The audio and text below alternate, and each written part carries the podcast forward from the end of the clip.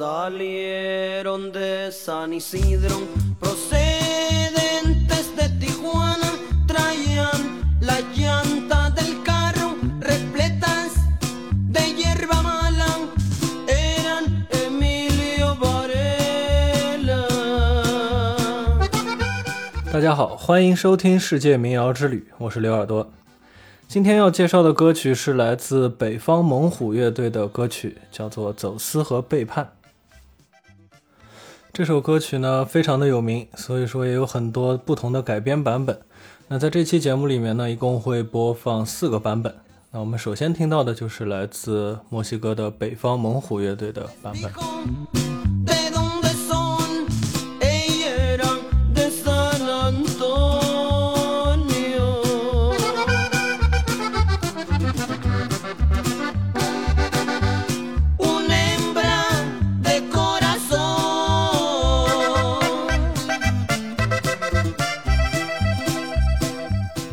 在上一期节目里呢，我们已经介绍了墨西哥特色的科里多歌曲，也提到了随着时代的发展，科里多也一直变化着自己的内容。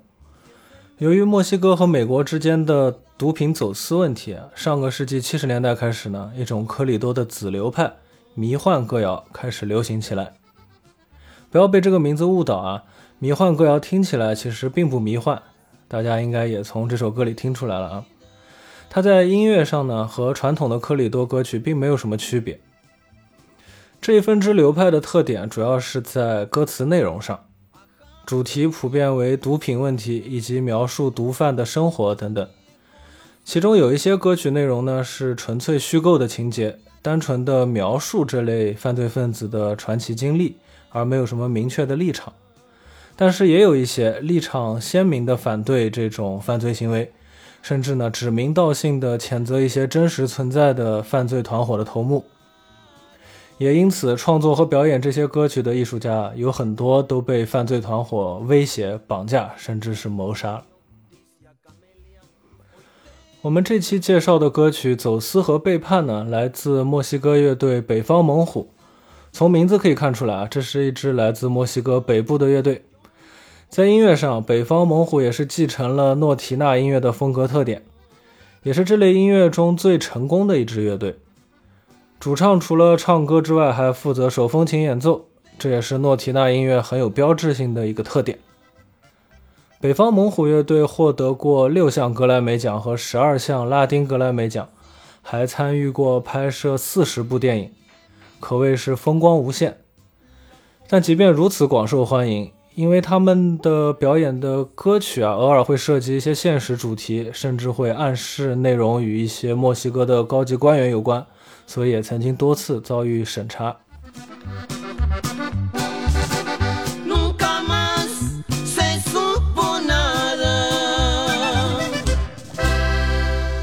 今天介绍的这首《走私与背叛》呢，是由安杰尔·冈萨雷斯创作的。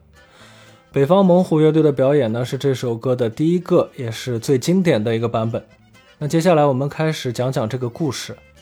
需要说明的是，这个故事原本就是虚构的，而且歌词中的叙述也比较简洁，所以我讲的版本啊，会有很多添油加醋的成分。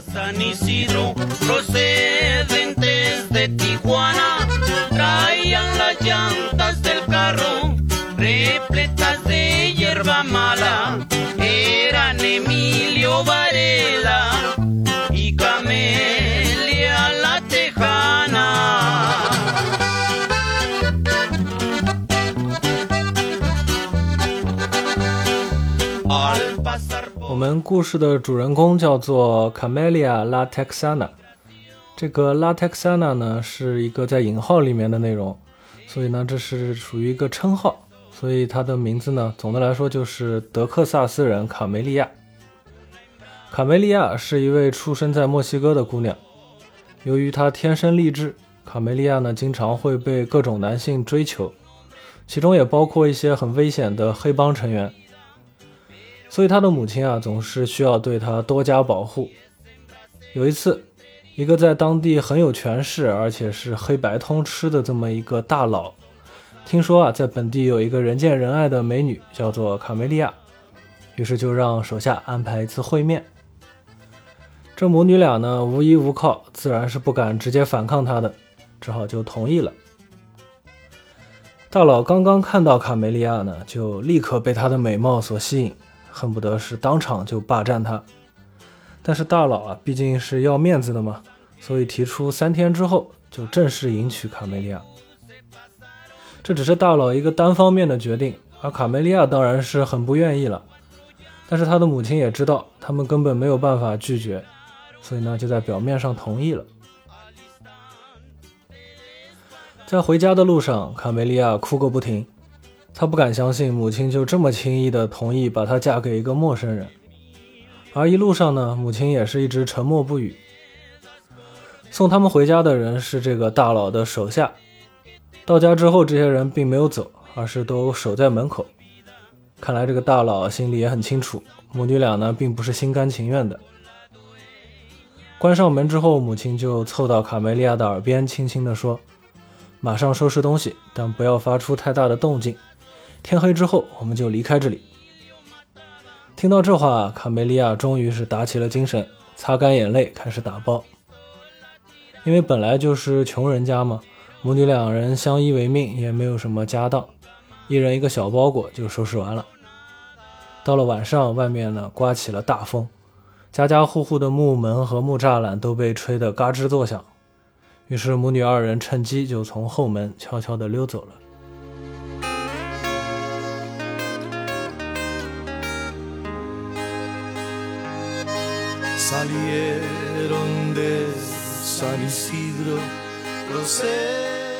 离开家之后呢，卡梅利亚和母亲过上了一种颠沛流离的生活。为了维持生计，他们就开始到处打工，实在是食不果腹的时候呢，甚至还要偷一些食物才能过活。经过这种艰苦生活的磨砺啊，短短几年，卡梅利亚就从一个单纯脆弱的小姑娘，变成了一个内心强大、行事果断的女青年。但是卡梅利亚毕竟还是很年轻，为了让自己和母亲过得不那么苦啊。她不顾后果，开始参与了毒品交易。因为有一张漂亮的脸蛋作为掩护，卡梅利亚在以男性为主导的这些犯罪团伙之间周旋，可谓是如鱼得水。在一次数额很大的交易中呢，卡梅利亚认识了一个叫做艾米利奥的一个跨国毒贩。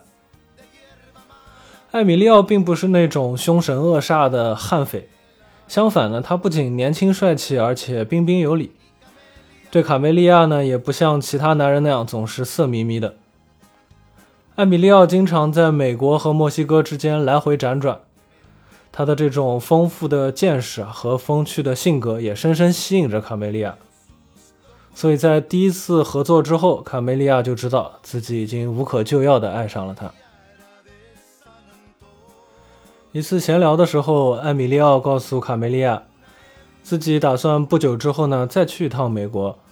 走私毒品去洛杉矶出售。他说啊，这一趟可以赚很多钱，而且洛杉矶也很好玩。问卡梅利亚想不想同行？被爱情和金钱双重冲昏头脑的这个卡梅利亚自然是非常想去的。他现在唯一放不下的呢，就是自己的母亲。于是他把之前赚到的所有的钱都交给了母亲。这些钱呢，足够在当地盖一个小房子，然后过上安定的生活了。他告诉母亲，自己遇到了一个很好的男人，打算和他去美国生活。母亲虽然说在直觉上感到非常的不安，但是呢，见到英俊文雅的艾米利奥，他也就不愿意再多想了。毕竟啊，女儿不可能永远待在自己身边，而且这个小伙子看起来确实比以前总是纠缠卡梅利亚的那些小混混要强很多。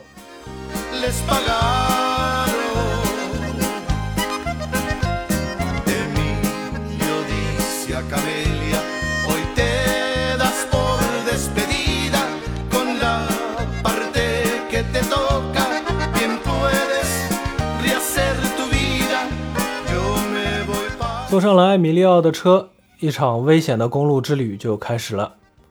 他们把毒品藏在汽车轮胎里，好混过边境的检查。实际上呢，边境的检查人员啊，看到这样一对甜蜜的俊男靓女，就已经一厢情愿地相信他们是去蜜月旅行的一对新婚夫妇了。根本就没有想到他们还有可能是毒品走私犯。顺利来到了洛杉矶之后，两人开始纵情享受这里的阳光沙滩和灯红酒绿。没过多久，他们和街头的人见面了，顺利的完成了交易，并且获得了一大笔钱。这简直是卡梅利亚人生中最美好的一天了，爱情和金钱都为他所有了。他好像从来都没有这么高兴过。他感觉从小到大吃过的所有的苦都值得了。回到宾馆以后呢，艾米利奥连一口水都没有喝，立刻就把所有的钱都摊在床上，开始和卡梅利亚分赃。卡梅利亚觉得有点奇怪，明明未来还有无数的好日子可以过，今天只要好好的庆祝就好了。为什么这么着急要分钱呢？就在这时，剧情发生了巨大的转折。艾米莉奥坦白道，自己早就有心上人了，现在钱拿到了，他唯一的愿望呢，就是立刻去旧金山和心上人团聚。听到这里啊，卡梅利亚头脑一片空白，他对未来所有的期待和幻想，就像被推倒的积木一样，在心中散落了一地。他仿佛又回到了逃离家乡的那天夜里。呼啸的风吹走了他的家，黑漆漆的道路通往没有希望的未来。而当时守在他身边的母亲，此刻也被他丢在了千里之外。很快，这种恐惧和绝望转变成了愤怒。对于这种无耻的背叛，卡梅利亚想到的只有复仇。于是，他一把拿起床头柜上艾米利奥的枪，对准艾米利奥，一口气打完了全部的七发子弹。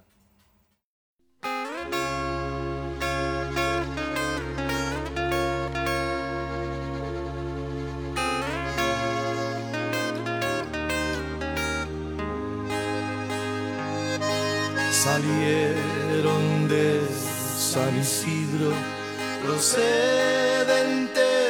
de Tijuana, traían las llantas del carro repletas de hierba mala。故事讲完了，虽然说大部分版本的歌曲听着呢都是挺欢快的，但是故事本身啊，其实还是很沉重啊。这首歌非常厉害的地方在于呢，它从故事背景开始就是纯虚构的，最初的作品也只有非常简洁的歌词，勾勒出了几个比较重要的情节，而这些情节呢，却让人不由自主的想去脑补一个更加完整的故事。接下来，仅仅根据这首歌的内容，就又衍生出了电影、小说、电视剧和歌剧等等。卡梅利亚呢，也因此成为了一个非常著名的传奇角色。歌曲就像一粒种子，就这么自然而然的枝繁叶茂、开花结果了。说句老实话，其实我根本就没有看过这些相关的衍生作品，我也仅仅就是通过几句歌词和这些极少的资料，就写了这么一个还相对完整的故事。以至于呢都没有多余的篇幅可以来介绍音乐以及上价值了。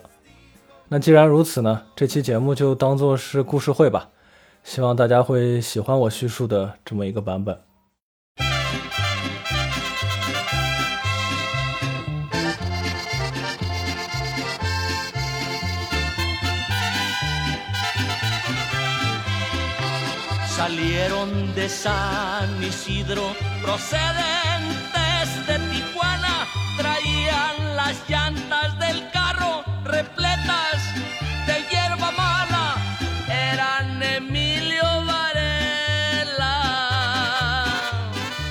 最后呢，感谢大家的收听。大家也可以在各个音乐平台搜索“刘耳朵”，听到我自己创作的歌曲和纯音乐作品。大家也可以在公众号“刘耳朵乐队”上找到这一期节目的图文版。如果你喜欢我的节目，欢迎点赞、收藏和转发，也可以在评论区与我讨论节目的内容。